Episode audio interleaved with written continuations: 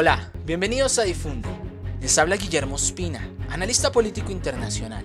En el episodio de hoy, el cuarto de Difunde, vamos a continuar con el tema de la religión en medio de esta pandemia. En esta ocasión nos vamos a centrar en los cambios que produce el coronavirus en la práctica de la fe y en la forma como reaccionan los líderes religiosos. Así comenzamos este episodio. Corona Fe, religión en tiempos del coronavirus, segunda parte. Hermanos que creen en Dios, el Creador, hermanos en la humanidad en todas partes. Hoy en día el mundo enfrenta un peligro inminente que amenaza la vida de millones de personas en todo el mundo, debido a la rápida propagación del coronavirus COVID-19.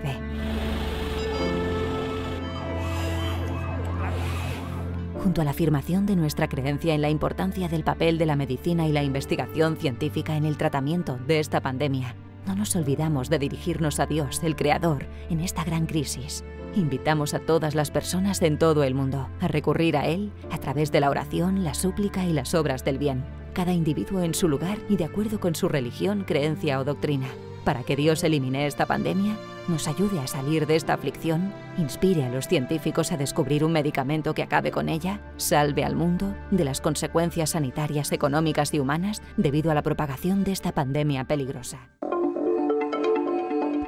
Escuchábamos el mensaje del Comité para la Fraternidad Humana que invitaba a un Día Mundial de Oración, que se celebró el pasado 14 de mayo de 2020 y que se promovió con el hashtag Pray for Humanity. Y es que la pandemia del coronavirus también ha representado un desafío para las grandes religiones, y en especial para la forma como las personas practican su fe, siendo el aspecto más extremo de todo esto el cierre de los diferentes sitios y lugares religiosos. Pues todos estos cambios, por supuesto, generan incertidumbre y no siempre han sido bien recibidos por los creyentes. Es decir, pues las personas están preguntando sobre cómo realizar la Eucaristía, cómo celebrar el Ramadán o cómo bañarse en el río Ganges, por nombrar algunos ejemplos.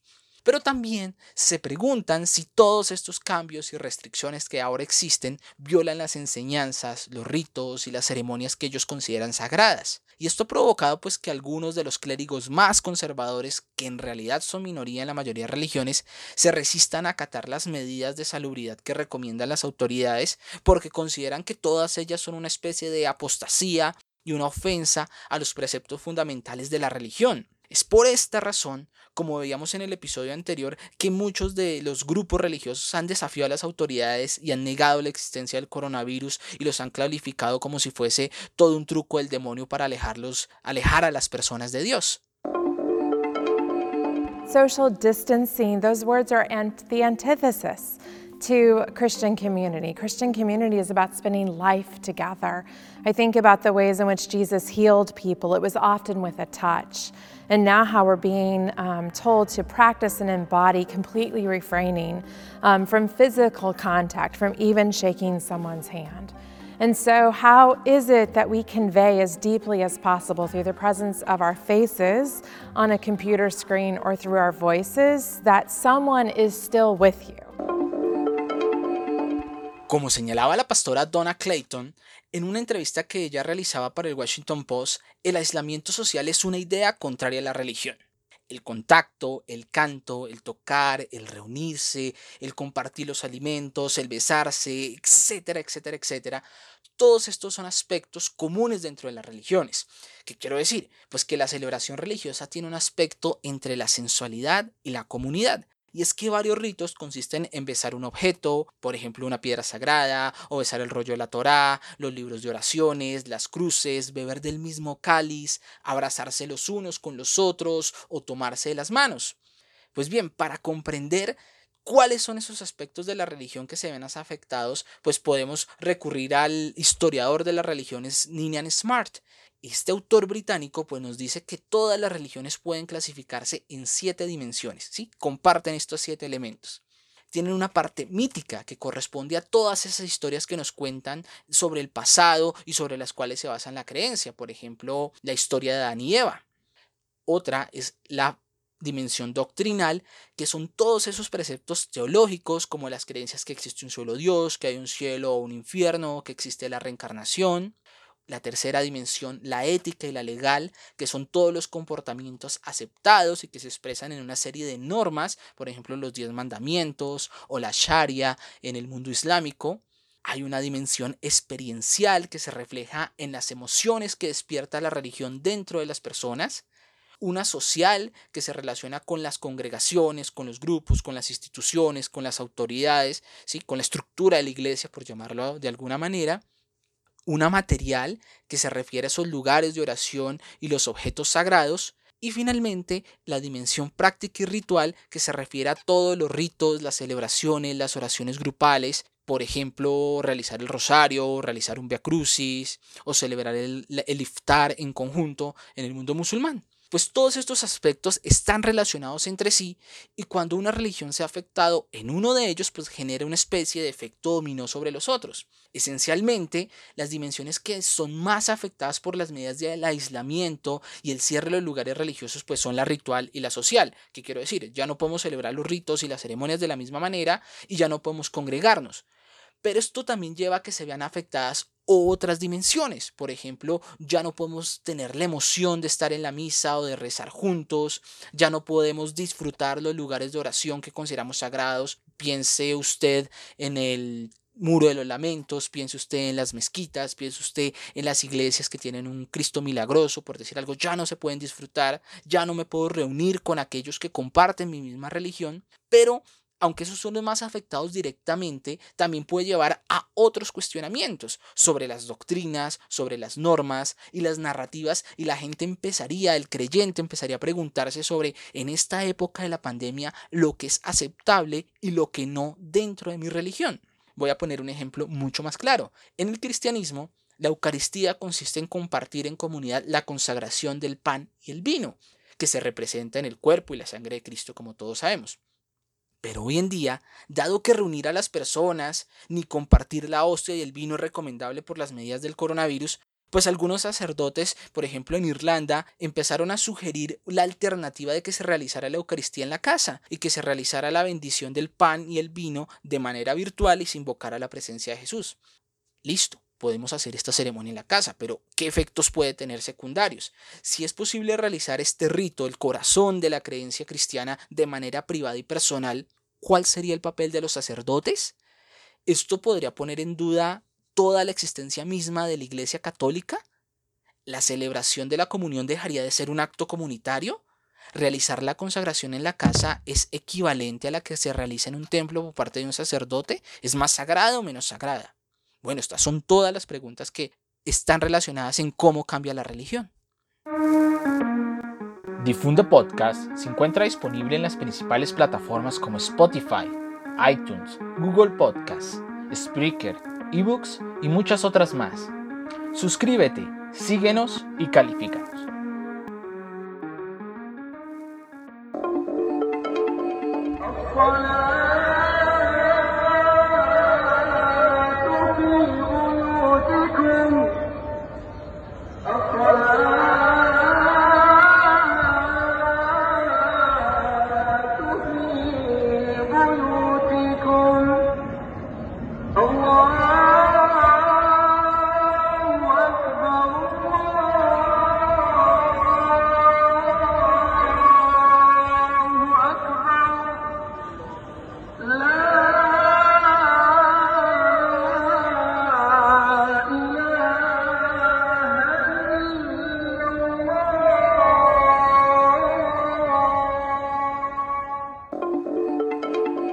Primera vez en la historia, el llamado a la oración en el mundo musulmán cambió. El pasado 13 de marzo, el muecín de la mezquita de Kuwait cambiaba el ven a rezar, hayya la salah, por reza en tus hogares. Un cambio bastante impactante en las sociedades musulmanes que tienden a ser bastante tradicionalistas y apegadas a los preceptos, a las prácticas y a las doctrinas que son establecidas. Pues la pandemia del coronavirus ha producido toda esta serie de cambios en Medio Oriente. Así la mezquita sagrada de la Meca, que debe ser visitada por cada musulmán al menos una vez en la vida, es cerrada. La celebración del Ramadán fue modificada sustancialmente, aparte de que no se pueden realizar las reuniones conjuntas a la oración y celebrar el iftar, que es la cena con la que se rompe el ayuno.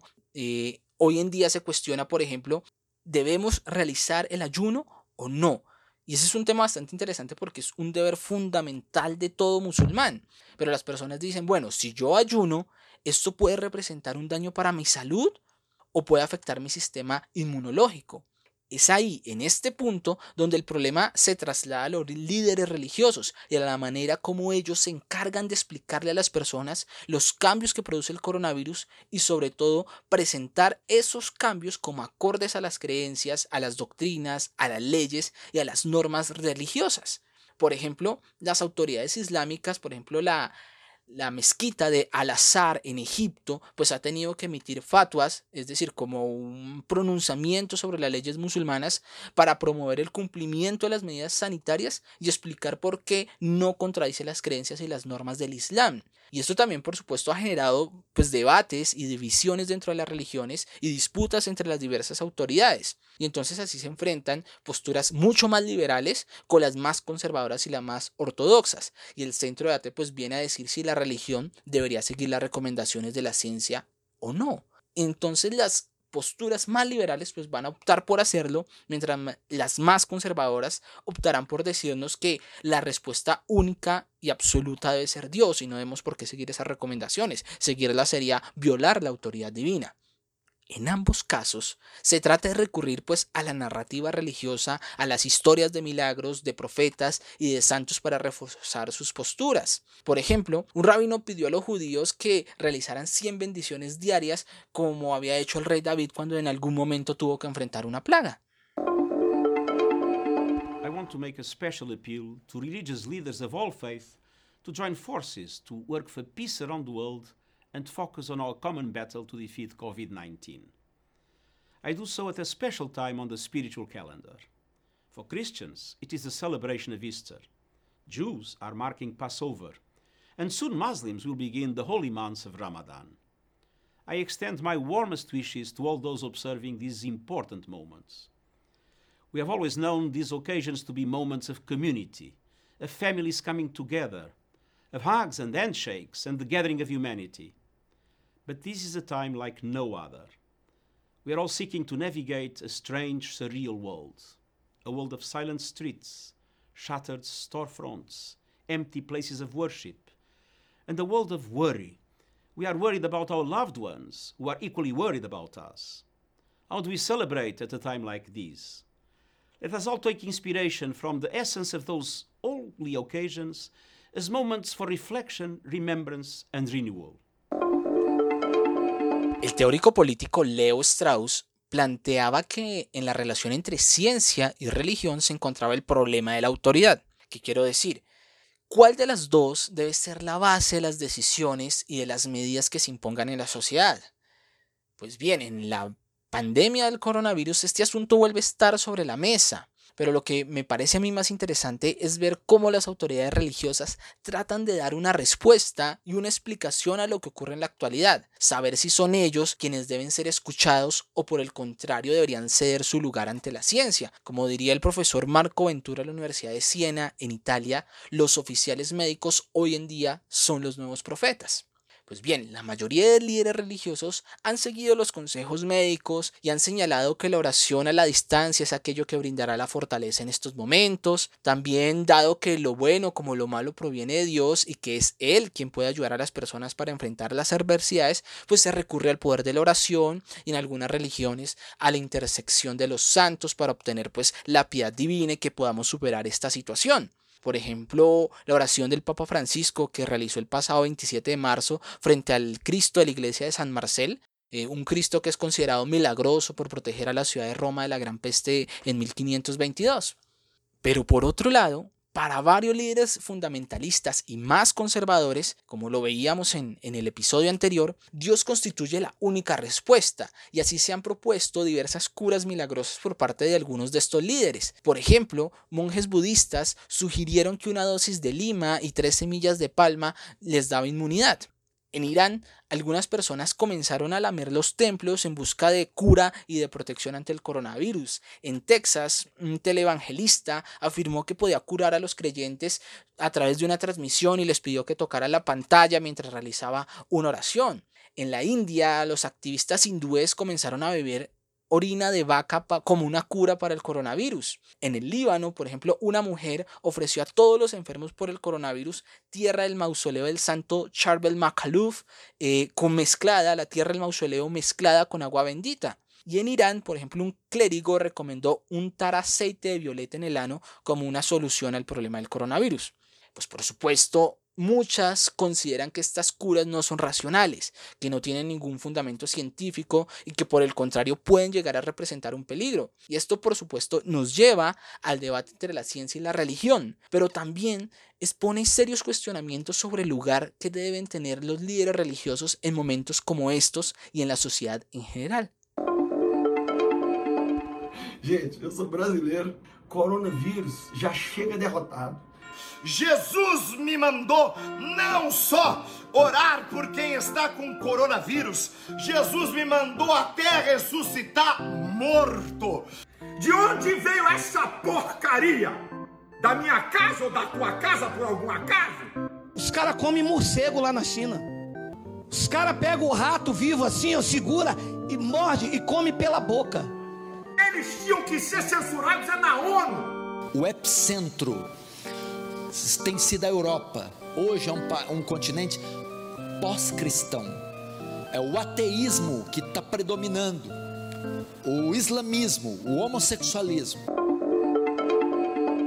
Este liderazgo religioso se vuelve mucho más cuestionable dentro de aquellos líderes religiosos que han negado el coronavirus, que han sido negacionistas. Y es que los más conservadores han señalado que la pandemia es un castigo divino por un estilo de vida más liberal y han afirmado que esto es resultado del alejamiento de Dios y que es culpa de esas prácticas como el homosexualismo, el matrimonio igualitario o el aborto. Es decir, en, en medio de toda esta pandemia también se ha utilizado para promover una agenda ultraconservadora pero ellos también hacen una lectura del coronavirus desde el corazón de sus doctrinas religiosas, siendo la más común de todas la lectura apocalíptica. Por ejemplo, algunos ultraortodoxos judíos afirman que la pandemia es una señal de la llegada del Mesías, o que este es un castigo divino producto de una sociedad pecaminosa y alejada de Dios, y esas fueron las explicaciones que se dieron cuando toda esta crisis del coronavirus tenía los mayores números en Europa, a diferencia de los países musulmanes. Otros, por ejemplo, señalaron que como Dios es el fundamento de todo, no hay nada que pueda hacerse para evitar la enfermedad.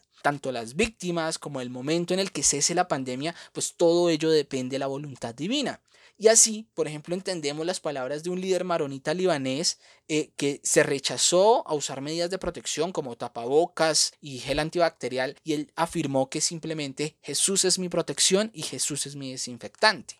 Estos mismos líderes religiosos entonces son los que más se han opuesto a los cierres de las iglesias, a los que se oponen a que las sinagogas o las mezquitas sean cerradas por medidas de salubridad. Y entre ellos nos vamos a encontrar a un grupo muy destacado que son los líderes pentecostales, a los ulemas conservadores de Irán, a los jaderíes, que son los judíos ultraortodoxos.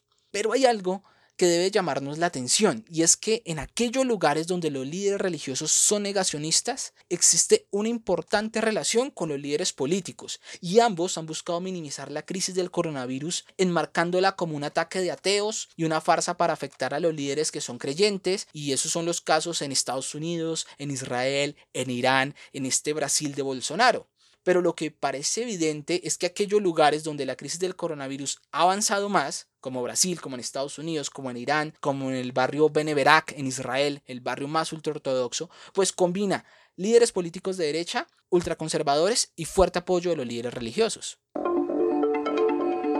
Por supuesto, estas posiciones tienden a ser minoritarias. Sin embargo, caer en el debate entre ciencia y religión y en las lecturas apocalípticas pues poco aportan en el momento de enfrentar una pandemia. Y es que un aspecto importante dentro de esas transformaciones que pueden sufrir las religiones es el papel que tienen los científicos que pertenecen a las mismas comunidades religiosas. Y es que no debemos desconocer, por ejemplo, que en Estados Unidos cerca del 50% de los científicos en las principales universidades dicen tener algún tipo de identidad religiosa. Entonces, como señalaba el Lion Howard, directora del programa de religión y vida pública de la Universidad de Rice en Texas, pues los líderes religiosos requieren mayor información científica, precisa y actualizada para que puedan transmitir a sus congregaciones y así evitar propagación, por ejemplo, de enfermedades en este caso. Pues esos creyentes científicos juegan un papel muy importante dentro de estas comunidades. De lo contrario, podrían repetirse los sucesos que ocurrieron en Lisboa. Y les cuento un poquito de esta historia, y es que allí, cuando en noviembre, el primero de noviembre de 1755, ocurrió un terremoto y luego un tsunami que atacó a una de las ciudades más devotas de Europa mientras la gente se reunía en las iglesias para orar. Era primero de noviembre, día de todos los santos. Pues las explicaciones de la iglesia resultaron insuficientes. La postura oficial de la iglesia fue culpar este evento a los pecados de los lisboetas, que era una manifestación del cólera divina por todo lo que cometían, pero resultó esa ser una explicación bastante incomprensible y es porque ¿por qué Dios desataría su ira en un día santo con la gente reunida en las iglesias orando en una ciudad tan creyente y tan católica como era la Lisboa de 1755? Pues bien, este suceso influyó en el pensamiento de varios filósofos y varios científicos de la época, que empezaron a buscar cómo comprender este fenómeno y empezaron a sentar bases como la ciencia de la sismología. Pero más importante aún fue que este hecho sirvió de inspiración para la ilustración y para personajes como Immanuel Kant, que empezó a defender la idea de que se necesitaban explicaciones científicas de los fenómenos naturales. También, y en importante, influyó a Voltaire, que comenzó a proponer ese ideal laico en el que se cuestionaba el papel y el poder de la iglesia dentro de las sociedades. Pues tal vez el coronavirus sea ese terremoto de Lisboa de nuestra época. Bueno, esto ha sido todo por hoy. El coronavirus ha generado importantes cambios en la forma como las personas viven su religión. En el Líbano, se entregan las hostias a los fieles en vez de ponerlas en sus lenguas. Los creyentes no besan las piedras en el muro de los lamentos. Las mezquitas fueron cerradas y el agua bendita fue reemplazada en varias ocasiones por desinfectante de manos. Esta es la religión en tiempos del coronavirus. Les habló Guillermo Espina y los espero en el próximo episodio. Y recuerda, si te gusta, difunde.